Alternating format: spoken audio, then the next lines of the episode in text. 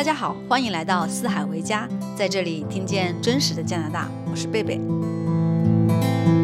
感谢热醒赞助本期播客。热醒，华人创立的北美新户外运动品牌，围绕自驾、露营和户外运动场景，为我们提供高品质的功能性运动服装。品牌倡导 relaxing、flexing、exciting 的运动观念，和热醒一起去荒野，去更远的边界，探索自我极限。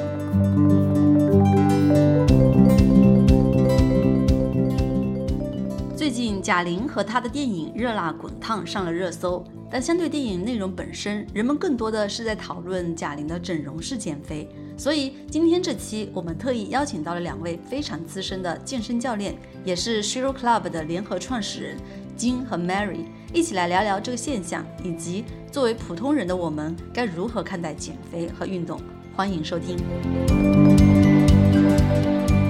Hello，Coach 金，Coach Mary。Hello，大家好，我是 Mary。Hello，大家好，我是 Coach Jin。等等啊，今天是情人节啊，先祝两位情人节快乐。我上次你知道录播课，结果抽的是除夕夜，我自己都不知道呀。哦，竟然是情人节，真是太幸运了。每次这么大的节日都有人陪着我录播课，也祝听众朋友们情人节快乐。那么我们在进入正题之前哈，其实我对两位健身资深的健身教练特别好奇，因为我看到你们的简历哈，一个是复旦大学国贸专业，一个呢是滑铁卢大学经济系，都是高材生呢。你们两位怎么转到了这种健身教练？而且我看你们两个都很资深，一个是从事十几年了，一个从事二十几年。Mary 先来吧。那我先说吧。嗯，我自己呢，是因为就是刚刚我不是说吗？大一我其实是入学是工程系的嘛，就是我觉得大家应该都知道，就滑铁卢的工程系是有多么累人的这件事情。然后我真的是大一身心俱疲，然后就是身体、心理上的健康其实都出了很大的问题。从那个时候开始，呃，研究健身、研究健康饮食，然后等等这一些。真的是帮助了自己了，之后有了一个很明显的变化后，我就觉得，哎，我很希望把我学到的东西，真的实际让我变好的这些东西，就是带给需要的人。然后，所以我是大学期间就开始 part time 做教练，就是就是那个时候开始踏入这个职业的。到我了是吧？我我有有一个常年的一个运动背景嘛。呃，我是从小练艺术体操的，在国内的话是达到那个艺术体操国家一级的这个水平的，所以它奠定了我一个非常 强大的一个运动的一个一个背景。我是运动的最大受益者，因为我小时候也是体弱多病的一个孩子，呃，真的是从开始运动到后来就再也没有生过这种大病什么的没有了。嗯，其次就是因为运动成绩的这个比较突出嘛，那么也借了运动的光，就像哎，我记得贝贝你前一个话题是运动推娃啊，我就是 运动呃上到了非常好的大学，复旦大学的体育特招生，哎对，特招生，但是就是我的我的录取分数线，其实在运动，我可以这样讲啊，就用这句话就是说我是运动员里边学习最好的，娃里边我是运动最好的，我可以这样讲啊，就是对。我也是做过一段时间的这个 office job。呃，Mary 是在大学里边就做了兼职的教练。我是呃工作之后开始，因为国内嘛那个时候啊，上海这个健身行业刚刚兴起，那么呃呃先开始接触了啊呃就是比较跟国际接轨的那些健身房吧。因为原本的那个健身房，其实我们我我那个年代比较早，我跟 Mary 是有代沟的。对。呃，就是呃，从一个传统型的健身房到后来我们接触到的，就是国际的一些品牌进来，完全概念不一样的。所以我在那个时候就是哎，很很呃，也是偶然机会，就是呃，兼职的去去做教练，然后就是觉得嗯马上就把自己原先的那些经历就带入了，就特别好的衔接，无缝衔接啊，那么就就这样走上了这条路，因为也是就是发现自己是热爱的，自己是有。是找到了一种职业的生命力，对，所以就一路走到现在，嗯，呃，然后我看到你们两个现在强强联手，创建了在华人社区也很有影响力的 Shiro Club，正好看到说你们 Club 的合作伙伴也是我这期播客的赞助商热行，对，然后也好奇，就是是为什么这次。自己的 club 会跟这个热醒来合作。运动的装备，我们的服装，它其实从面料到功能都是有讲究的。呃，在运动过程当中穿着，呃，对于运动的表现力，对于我们的这个整体的呃运动员的舒适感都是非常有讲究的。对，因为我开始玩单板的时候，我就觉得随便穿就好了嘛，外面保暖就好了。后来我才发现，原来里面的那个保暖衣很重要，就它又能散热，然后又能保暖。以前我那衣服它把我闷得很难受。对。那个时候我意识到，原来运动的时候穿衣服这么重要。是的，非常重要。呃，所以这也是一下子就打开了，嗯，对于运动服装啊，就是专业类的运动服装的一个认知，新的认知。所以也是，其实就是说，我们是希望对不同品牌有不同的认识嘛。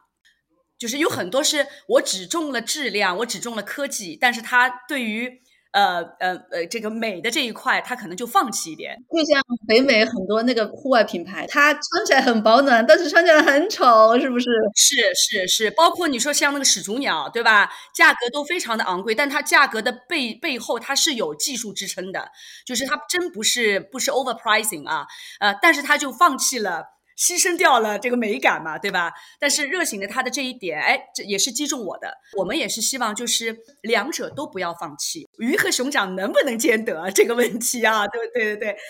热醒之前就是可以说只穿 lululemon 了，就是 Nike、Adidas 我都是不穿的。然后就是接触到了热醒之后，我第一次穿他们家裤子的时候，我真的是震惊的，就是那个。感觉就是就和我当年第一次穿上露露的那个 Align 那条裤子的感觉的震震惊感是一模一样的，然后我就觉得那个裤子也太舒服了吧。然后后来又发现它是华人创立的，我就是非常有一种很 proud of 的那种感觉，你知道吗？我我能再补充一点吗？呃，就是我跟随露露那么多年了，对吧？就是她的无痕内裤，我是一直有有有穿的。但是我跟你讲，我的经验是，热醒的那条无痕内裤，真的就是最贴身的那一那一块啊。你虽然是看不到，但是我想说，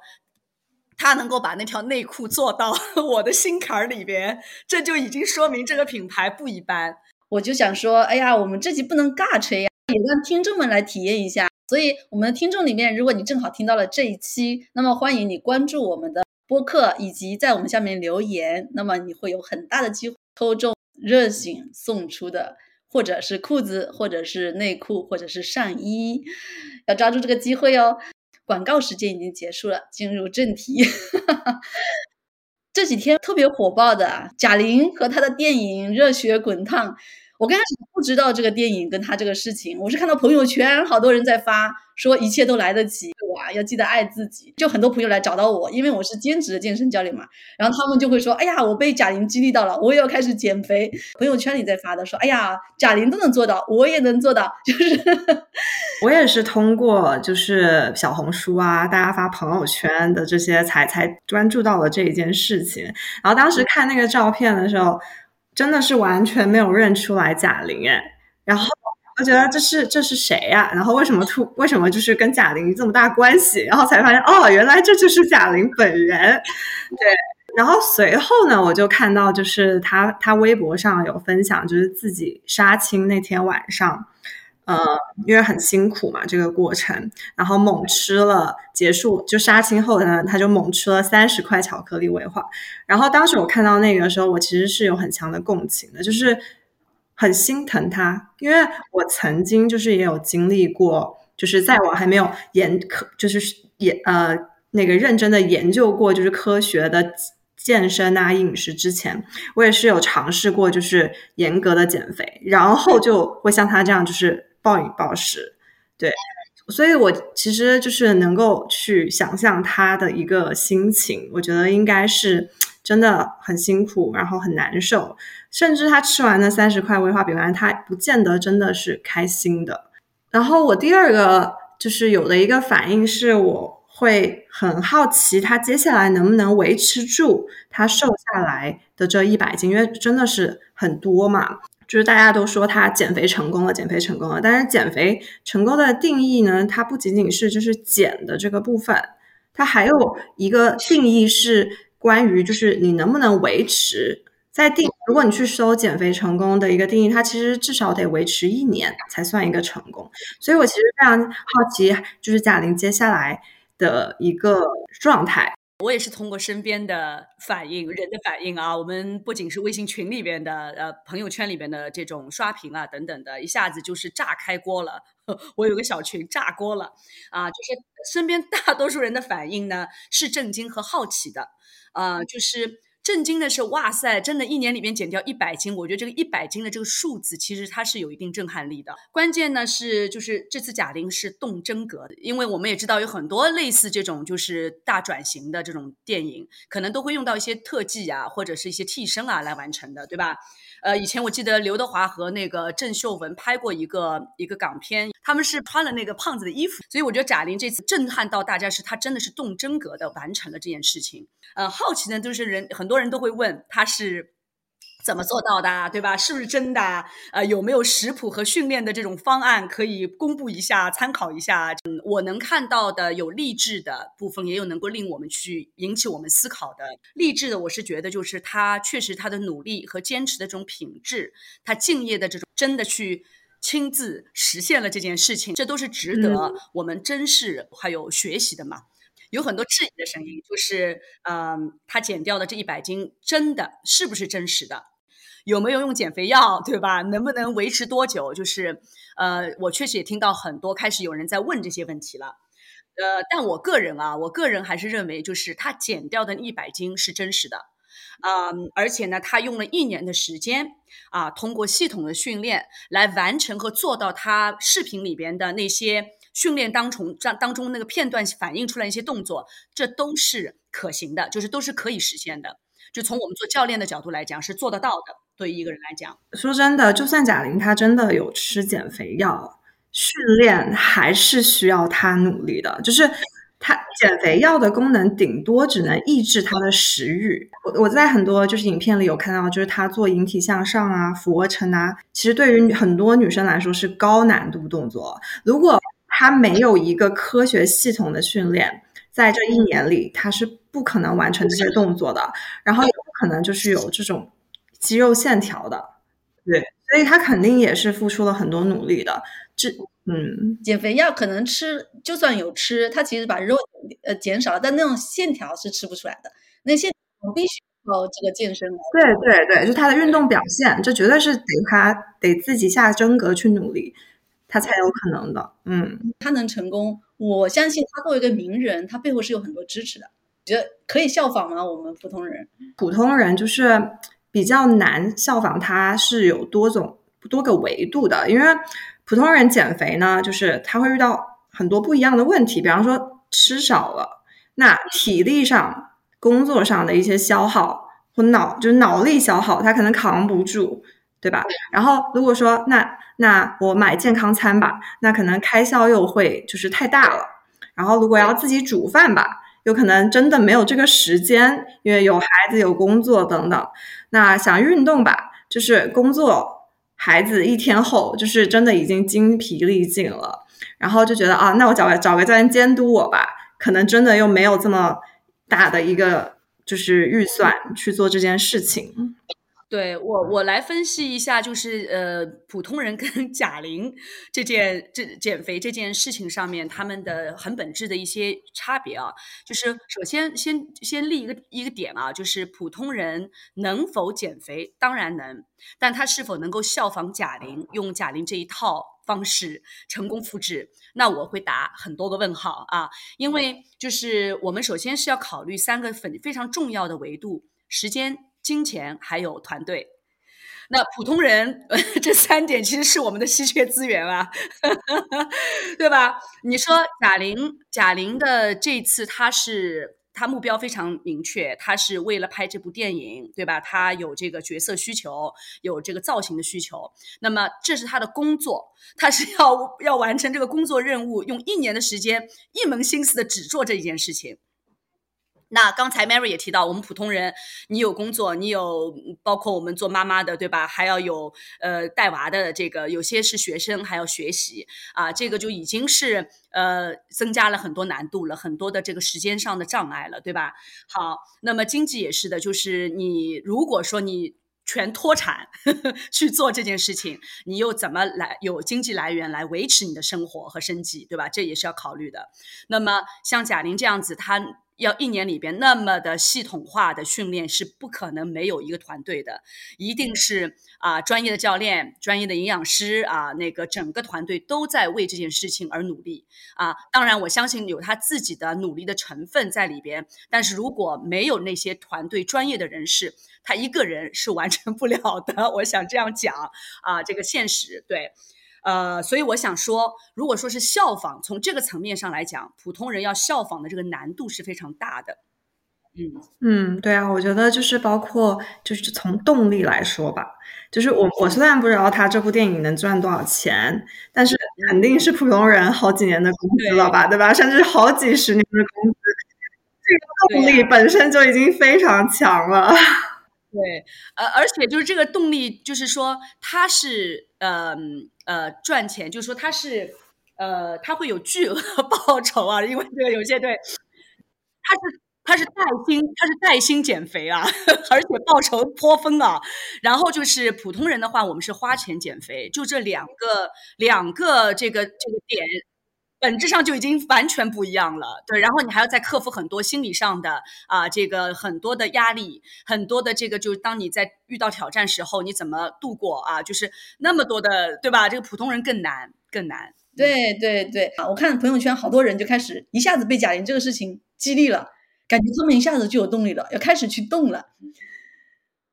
但我但我的感觉是，这个可能是一时性的，可能这个事情。就像看那个心灵鸡汤啊，或者看这种励志的电影，看到当下觉得哇，哎呀，很棒，我要去做。但是可能过个几天，这个是这个是典型的，这是典型的多巴胺分泌情况下面的头脑发热，就是说上头了，上头了。有时候确实是我们在定立一个很大的目标，一下子下定决心的时候，往往往往就是头不够冷。啊，这个借用呃，最近也是热播的啊，蹭一波《繁花》的这个热度，呃，里边那个就是那个金科长嘛说的，我们干事业对吧？心要热，头要冷，其实做所有的事情都是一样。嗯嗯嗯。那我们比如说现在大家大部分人哈，这个这个心已经热起来了，那我们有什么建议？就作为你们专业的健身教练，有什么建议说让他们能够头冷下来，然后呢，把这个动力保持住，然后去做这个事情呢？嗯，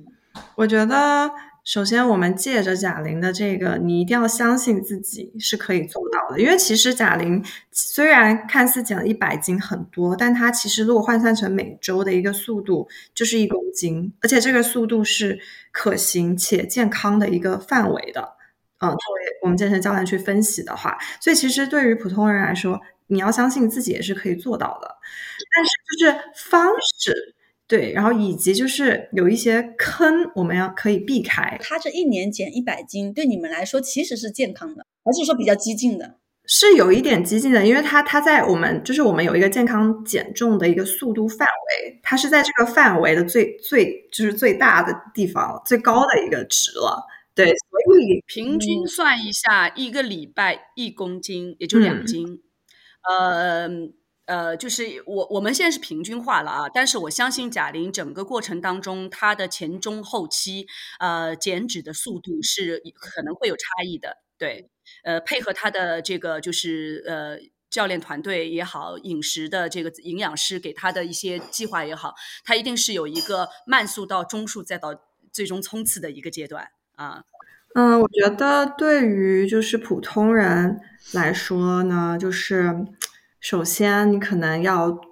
不能做出一个太巨大、太应该说不能做出太难的改变。就比方，比如说你从来不做饭的一个人，然后你说啊，我要减肥了，我现在下定决心要减肥，然后我要开始每天都天天自己做饭。对，那我觉得这个真的就是刚刚说的，就是你的头，你的头要冷，就是你。你要考虑一下这个事情到底能不能能坚持多久的时间，因为减肥它不是一个短期战，就是它是它是一个就是长时间生活习惯的一个改变嘛。嗯，所以刚开始我我我很多学生他可能就是就会一上来就问我说，那我是不是开始得自己做饭了？我不能再点外卖了？我都是阻就是阻止他们的。我说，其实你可以点外卖啊，因为我们点外卖可以有很多不同的选择，你你可以改变你的点外卖的选择就够了。那对他们来说就是哦，那还挺容易的，我可以坚持，对吧？如果是让他天天做饭，他可能坚持一个月，他还勉强能坚持住。一个月后，我觉得大就不行了。然后说到头比较热、上头的这件事情啊，我朋友圈里边已经有人发毒誓了。对天指天发毒誓，从今天开始，我一天只吃一顿饭，我也能做得到。他说，呃，我我觉得就是说，嗯，确实是，就是很多人可能这个时候就一下子激起了一一股这种，呃，我们说，呃，当妈妈的会激娃嘛，对吧？看到别人家的娃以后，就开始激自己的娃了。那现在是我们看到假人以后，我们开始激自己了，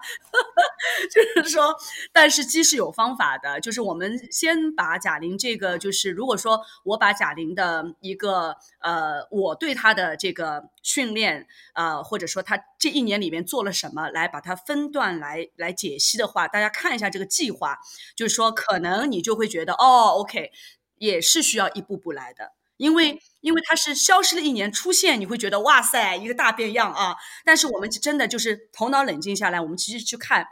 他的计划不外乎一定是有前中后期三分三步走，或者说是分段的、分阶段的，并且每一阶段有针对性的一些训练计划和方案来实施执行的、完成的。呃，我初步的就是预预，就是我就以我这个教练的身份，我在想啊，就如果我是我是他的教练团队的一员，我基本上就会给他定的是初期里边，因为他本身的体重是很大的。要，因为大家看到的是从他 A 直接看到了他的那个走到 D 点的那个那个，对你没有看到他的 B 和 C，就是他的 A 肯定是先是呃，我相信是一开始肯定是以有氧啊，还有加上饮食的这样的一个啊结合。先帮他去减去一定的啊这个体脂和体重，让他呢能够呃在心肺耐力提升的同时，呃减轻他身体的负重和负担，为他中后期的这个训练和这个完成度做下一些铺垫的，啊就是一定是会有这样的一种考量。这是分阶段走的，就你不可能一下子哦，他马上上来就是动物流了。因 为现在我觉得不仅是减肥热要起来了，我觉得动物流也要热度也要起来了。什么是动物流？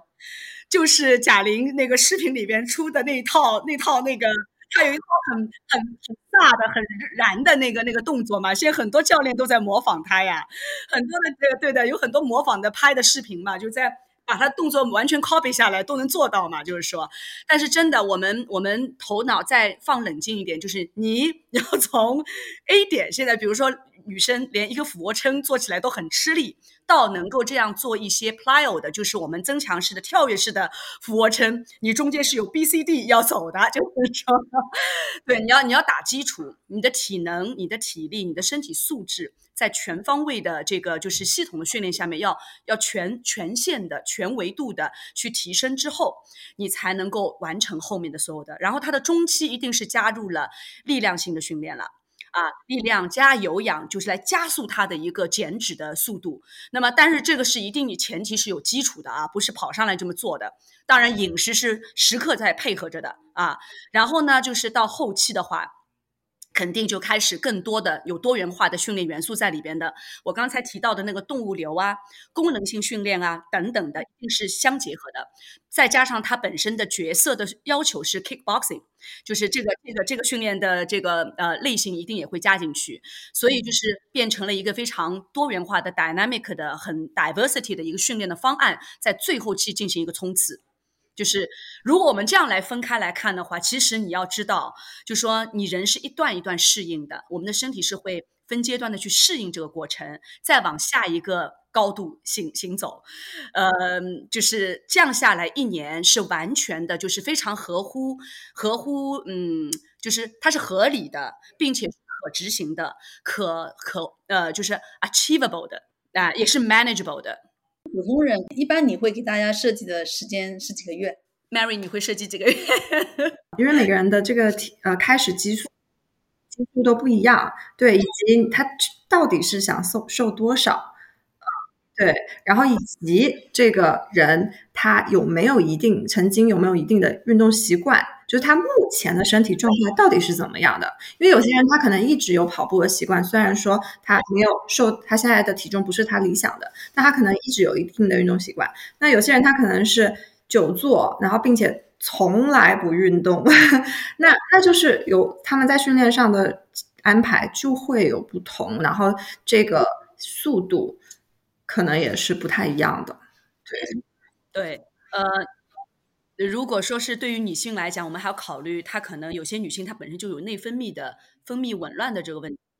呃，再说肥胖本身就是代谢紊乱的问题。这个本质啊，那么我们还要解决啊，就是说，先要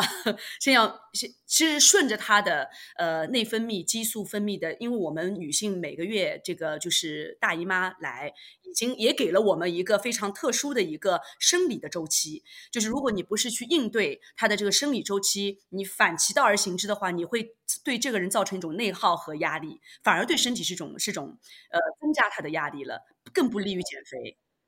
对，所以就是有很多的因素，很多复杂的这个这个层面，而且每个人的个体差异又不一样，所以我们真的没法没有办法去给出一个啊具体的你你你必须花多少时间，因为每个人不一样。但是呢，如果说是 general speaking 啊，就是我会提醒我的学员，就是说你最起码要做好三个月的准备，这是最起码的 at least 的。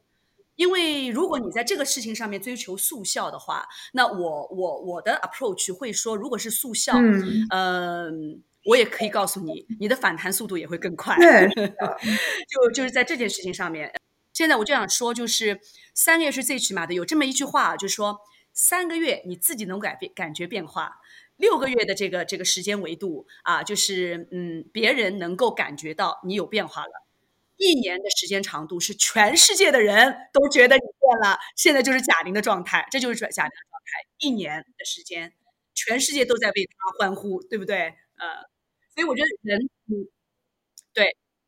对，所以我觉得就是，如果是预期来讲的话，我对我的学员会告诉他，就是时间长度你要有这样的一个心理准备，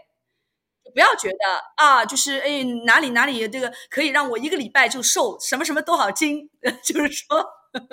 这这种呢，就是说，如果一般一一一般就是来找我们呃呃训练的话，我都会跟他梳理一下这个这这这个，先把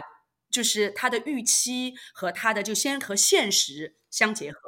就别太预期过高，然后你很失望，你会对这件事情啊就是啊造成嗯，因为人的心理就是你的这个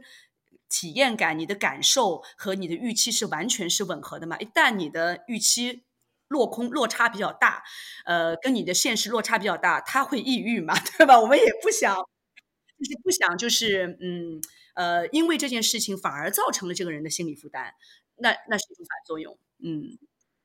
其实相当于是你要从这个心理上。认知上去跟这个客户沟通好，然后在过程中，可能刚才我们这种大概的是说三个月、六个月、一年，但是过程中其实还要根据具体的情况我们去微调，对不对？有些人有很好的运动基础的，他平时是有锻炼的这个这个习惯的，他就会比较的快一点。对，是的，他本身体质、他的身体状况比较好，那他花的时间也会更短一点。这是必须要承认的一些 现实，就是啊，你这个这个条件摆在那边的，就是这样子。是我非常同意。就是我当时看这个媒体宣传的时候，我其实我心里有一个一个灯，就是哎，好像大家非常强调减肥这两个字。但是减肥这个东西，它其实就像 Mary 刚才说的，它其实涉及到一个非常长期的一个生活方式、生活习惯的问题，对不对？对，而且我更希望就是女性，就是不要再进入。这种减肥的状态了，因为减肥它就是一个短期达到了一个目标，那然后达到目标呢，就是如果你不能维持住你减肥过程做出的所有这些健康的改变的话，你的身体最终还是会回到以前的状态的。它应该是一个长期养成健康习惯的一个过程，而不是。短期的减肥，因为短期的减肥，然后呢，就是你可能就没有维持住这些健康习惯，你还是会回去的。那你就会陷入一个减了，然后又变胖，然后又要再减这样一个循环里面，你跳不出来。你只有把它变成一个，哦，我要我是要养成健康的习惯，变成一个长期的东西之后，那你就能做到一次减下来之后，哦，我不需要再 go through 这个。这个很艰难的经历了。嗯，顺着 Mary 刚才的这个点，她说减肥是长期主义。呃，我再补充一点啊，就是说我们在变瘦的时候，我们还要问一个问题：我是越变越瘦，还是既瘦又又变强了？就是我变瘦的同时，是否变得更强？这是一个就是身体方面的啊，physically 的。还有一个就是，Am I happy？就是说我开心吗？我现在对于现在状态，我的身材是满意的，但是我整个过程，我是不是非常的，嗯，是一种排斥感，还是有一种排斥感，还是我非常 enjoy 这个过程？我既满足于我现在的现状，我也非常 enjoy 这个过程，我愿意长期的，就是重复的。我我会提一个问题，就是说，你这条路走过来的这这段经历，如果让他把它复制成三百六十五天。天天要这样做，你有没有任何的心理负担？如果你没有心理负担，恭喜你，你一定会保持住，而且你是成功的，一定会成功。但如果我刚才也是用那 Mary 有说到，就是在呃看了贾玲的一些她微博，马上就杀青的那天，她立马吃了三十块那个华夫饼干啊，巧克力。呃，其实我我们想从任何的现象上面去去看它背后的一些心理的。他会有一些心理的体体现的，我相信他其实是一种强压政策下，就是说他还是强有有一定压力的，因为毕竟是背负着，毕竟是个名人嘛。公众人物，他要背负很多，就是啊，大众对他的这个这个这个评判啊，就是他这个结果，就是对于对于这个啊塑造的角色，对吧？就能能不能被大众所认可和接受，他有很多的这种，就是心理上会对这件事情，在整个过程当中他是有压力的，所以他的这个行为其实是一种啊，也是一种释放，是一种发泄，也是一种就是好像一种报复式的，有一点这种心理在里边，所以这是我们所担心的。我们不希望你最终的庆祝方式是用又用你原来的那种 indulgement，就是你的那种放肆的这种放任的这种形式在在欢呼和庆祝。那我会更担心这一点。嗯嗯，这让我想到，比如说我们高考结束的时候，有个人拿着书撕书哇就扔出去，然后大家很开心。其实这种状态跟你刚才那个贾玲说的一样，他其实成功了，但成功之后他那个状态其实。不是那么好的，他是要通过这种报复的方式来庆祝自己的成功。这个状态其实不是一个很平衡的、很平和的状态。对，就是我，我并不知道他真实状态到底怎么样，我只能通过他现在就是在媒体上面表现出来的他自己的一种自述里边的，对吧？一定是有一些信息和和那个 clue，就是给到我们，就是而且他有些采访当中也会表现出他，我总觉得他是。有苦难言的这种感觉，总是满满满含着热泪，就是他他有种就是讲不出的苦的那种味道，他有一点点这种，就是我不想去揣测他，我相信他这一路走过来一定不容易啊，就是嗯，但我我更希望他是应该是一种释放的一种愉悦的喜悦的泪水，和他真的是呃吃了很多苦，然后终于可以可以解放了那种那种那种就释放是不一样的体现。所以，我我我是真心希望，就是贾玲是她能够认知，就是她能够完全接受、接纳，就是这整个过程她所付出的都是值得的。我希望是这样子啊，就是啊，呃，然后这个就又又引申到了，就是说，哎，刚才 Mary 也说到，就是减肥它只是一个一个短期的行为，不是一个长期主义。那我我我我其实有一个思考啊，也是希望大家一起思考，就是说，嗯，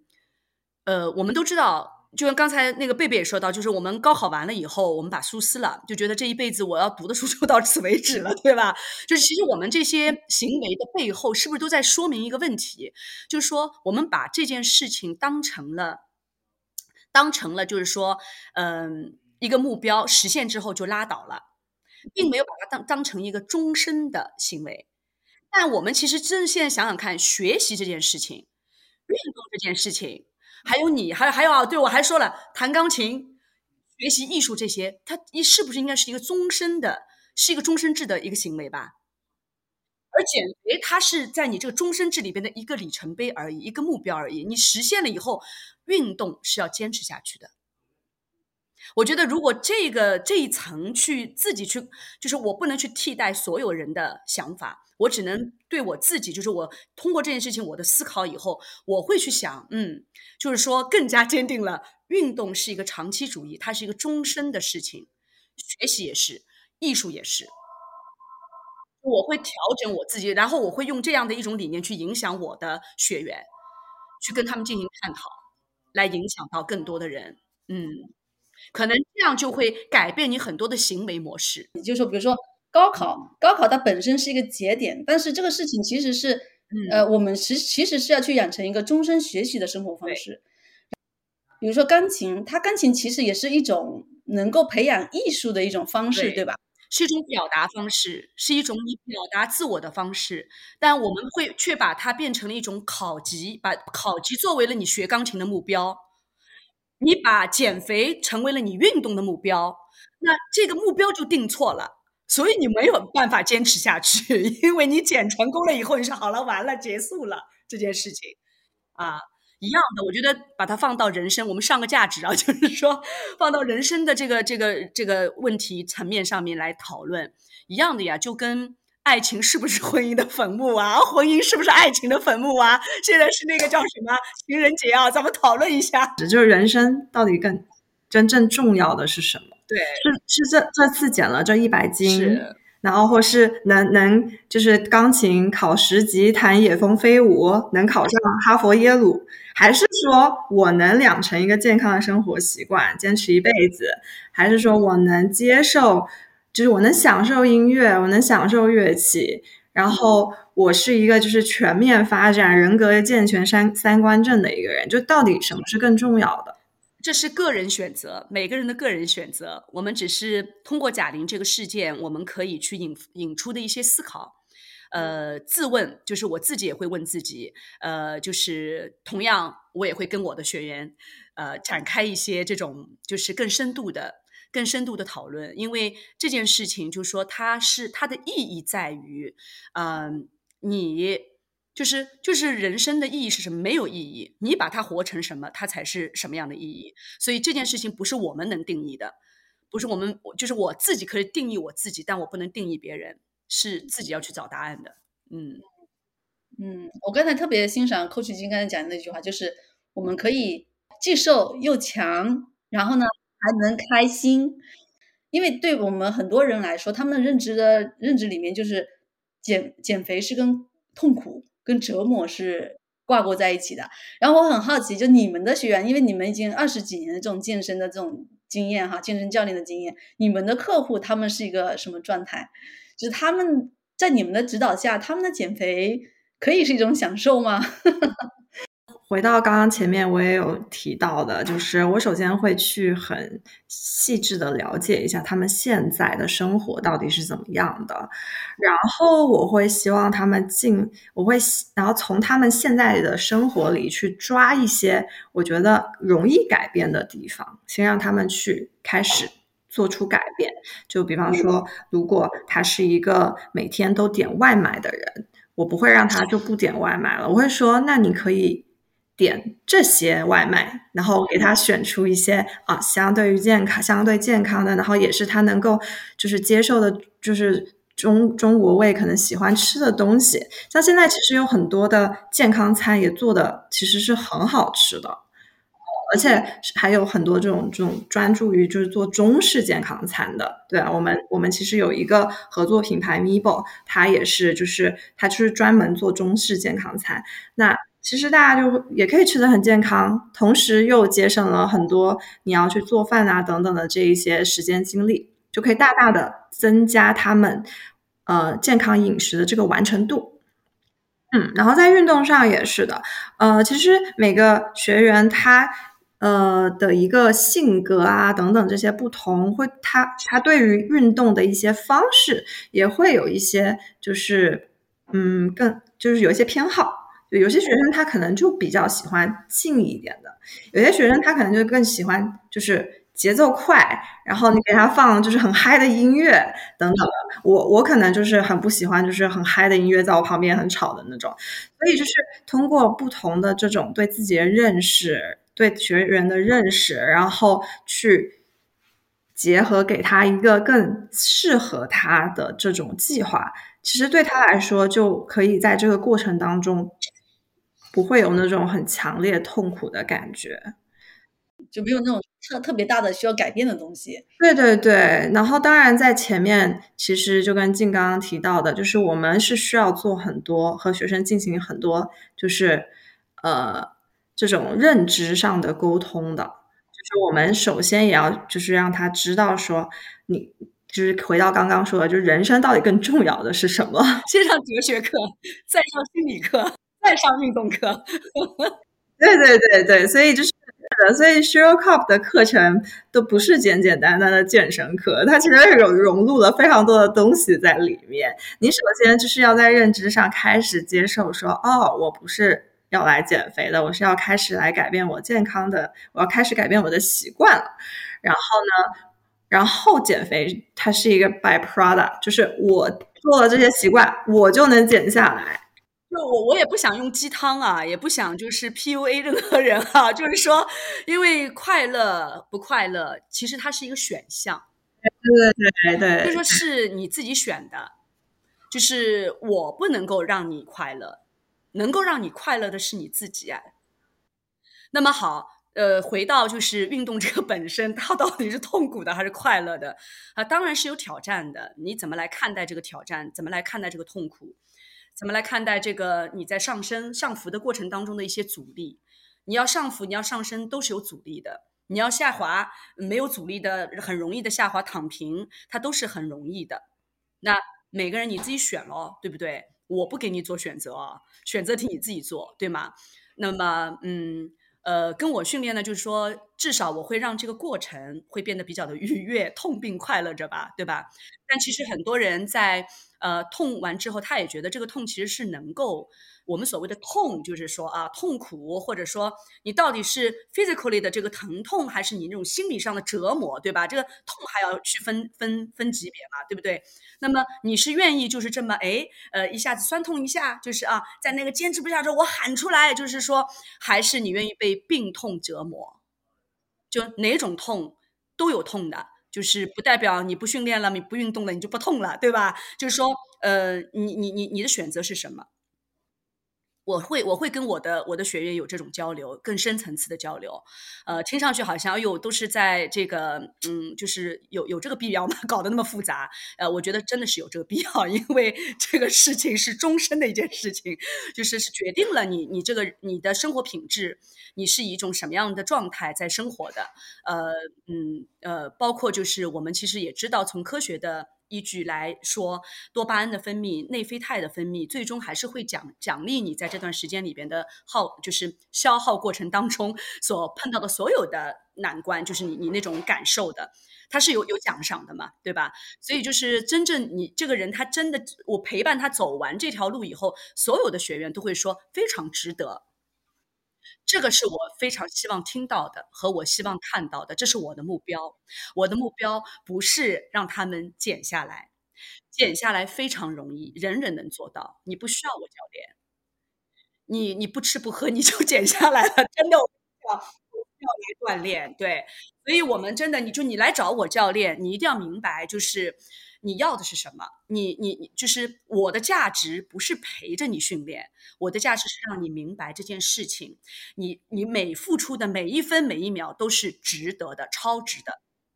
嗯，在这里我就想提一下，我们呃 s h i r o Club 其实接下来是有一个奖励机制给到我们的所有会员的，就是你来我们 s h i r o Club 的时候，其实你等于在 s h i r o Club 开了一个。呃，健康的账户就像银行开户一样，然后你每在这儿运动一次，你做一次冥想，你做任何对于你身体有益健康的东西，我们是会给你积分的。然后，并且你这个积分是可以就是去换奖品啊，去呃作为 credit 用在我们的课程啊等等这些。就是我希望就是因为。嗯，大家可能会觉得，就是健身这个过程就是很没有及时满足嘛，因为它毕竟就是一个延迟满足的事情，所以我们就很希望就是尽量的在尽量的帮助学员，就是在这个过程可以更加的 smooth。或者说是能够看到自己的，因为其实我们人最不能够，就是他对于他的付出，他是希望有回报嘛，很正常的一个心理的呃一种需求，对吧？就是呃很非常正常，我们。呃，这个作为人来讲，都需要被认可、被看到、被被这个呃呃奖赏，对吧？就是我的努力是要有奖赏，所以呃配合这样的一个机制，在配合我们本身整体过程当中体验感啊，各方面啊啊，这个训练方式啊，我们教练的这种啊各种的呃不同的风格啊，就是说呃全方位的让让这个过程变得就是让他觉得他在他的整个的体验下来，他是。开心的，他是享受的，他对他的这个付出是觉得值得的。那我我就回到刚才那部电影哈，就刚才聊到这个东西，我就想到，其实可能我们聊了这么多关于减肥的，是因为媒体宣宣传都是讲这个贾玲瘦身的事情。那实际上，我看贾玲她本身的分享，她其实说不想要引起大家身材焦虑，然后她其实这部电影也不是想要谈减肥啊，然后谈拳击，她其实要谈的是怎么样去爱自己。我我我觉得这个话题特别好，我们可以聊得深一点，可以展开说一说啊，或者是引发一些讨论啊、思考啊，就是呃呃一起来讨论。呃，我就是前就前两天看到一个心理博主的一段话，我想在这边分享一下，我觉得说的特别的好，就是能够首先他触动我，第二就是让我能够有一种一种思考啊。他是这样讲的，他说一个人的自信和松弛感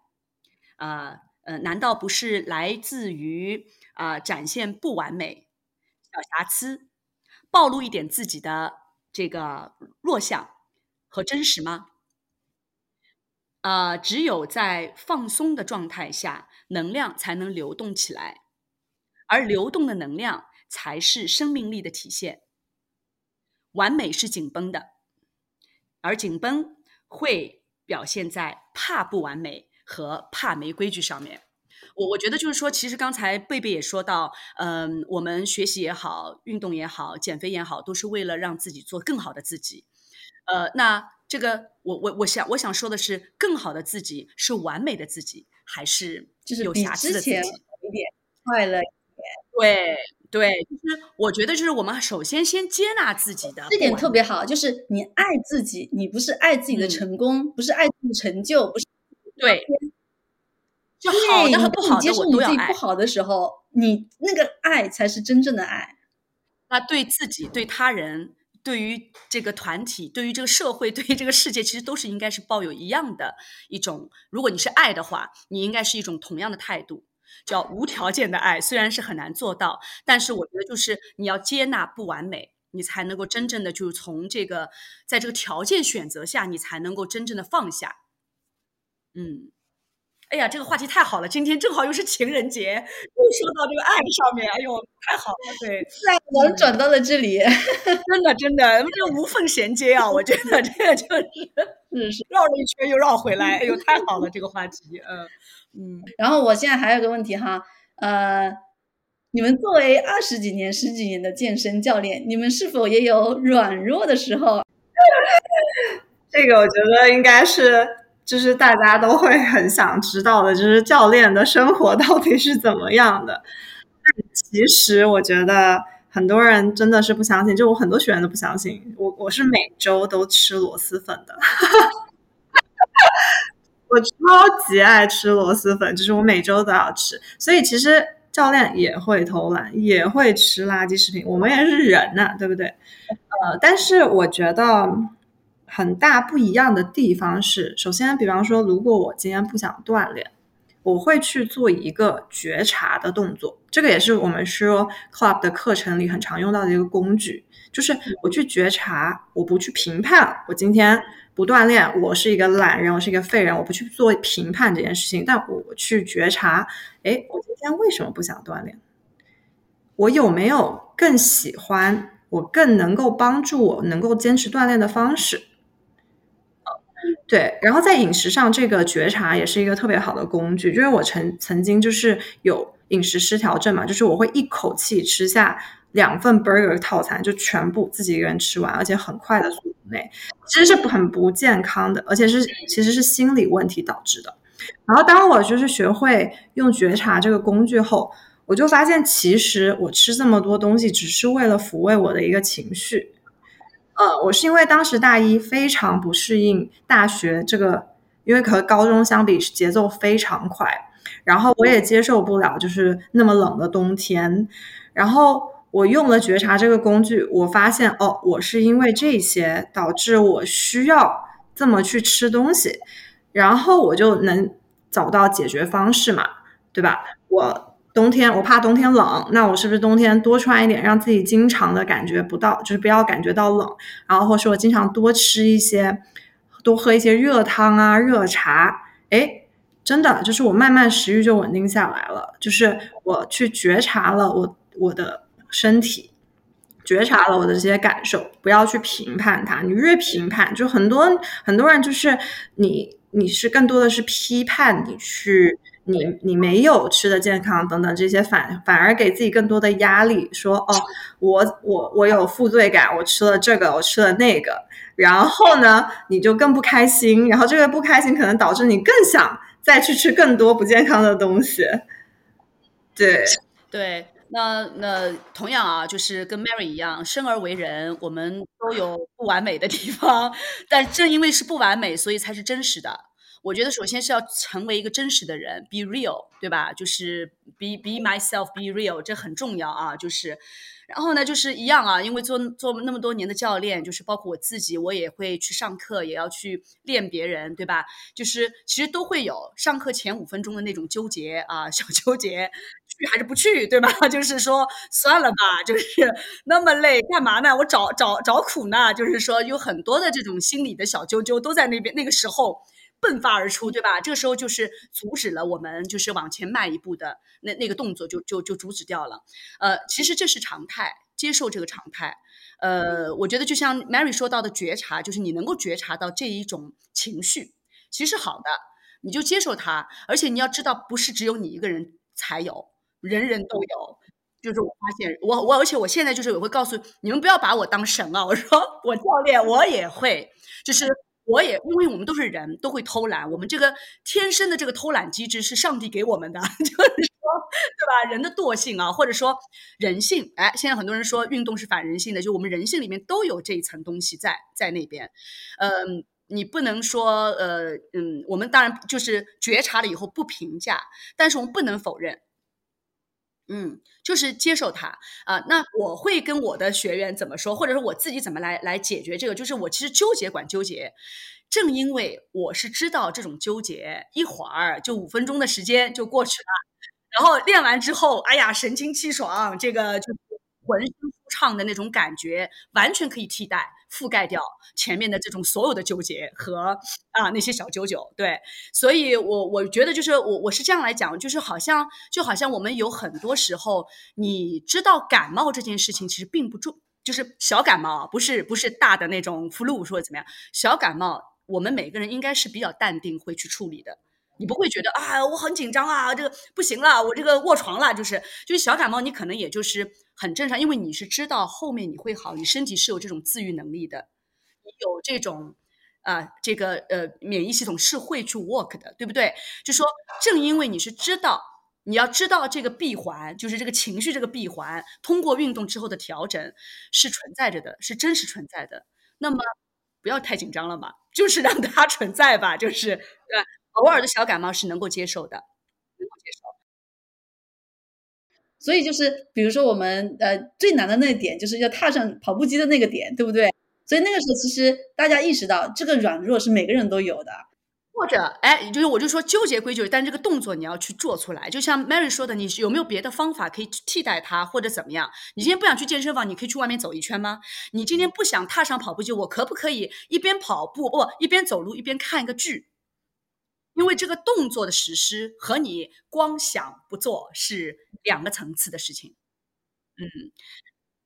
对，而且就是运动本身就是个实践性的科学，它必须是你亲力亲为才能够才能够见效的，真的是这样，对吧？就我们没有别的办法去替代替代这个这件亲力亲为的事情。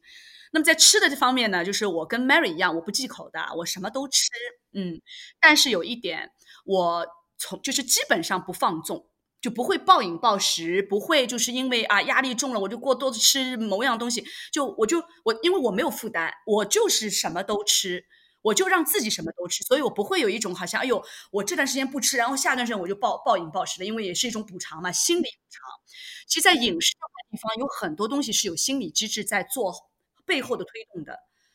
有很多暴饮暴食也好，包括你看压力导致的这种厌食症也好，暴食症也好，它都是跟心理有关的。所以，如果我们觉察一下，发现近期就是自己吃的特别不正常，我觉得要。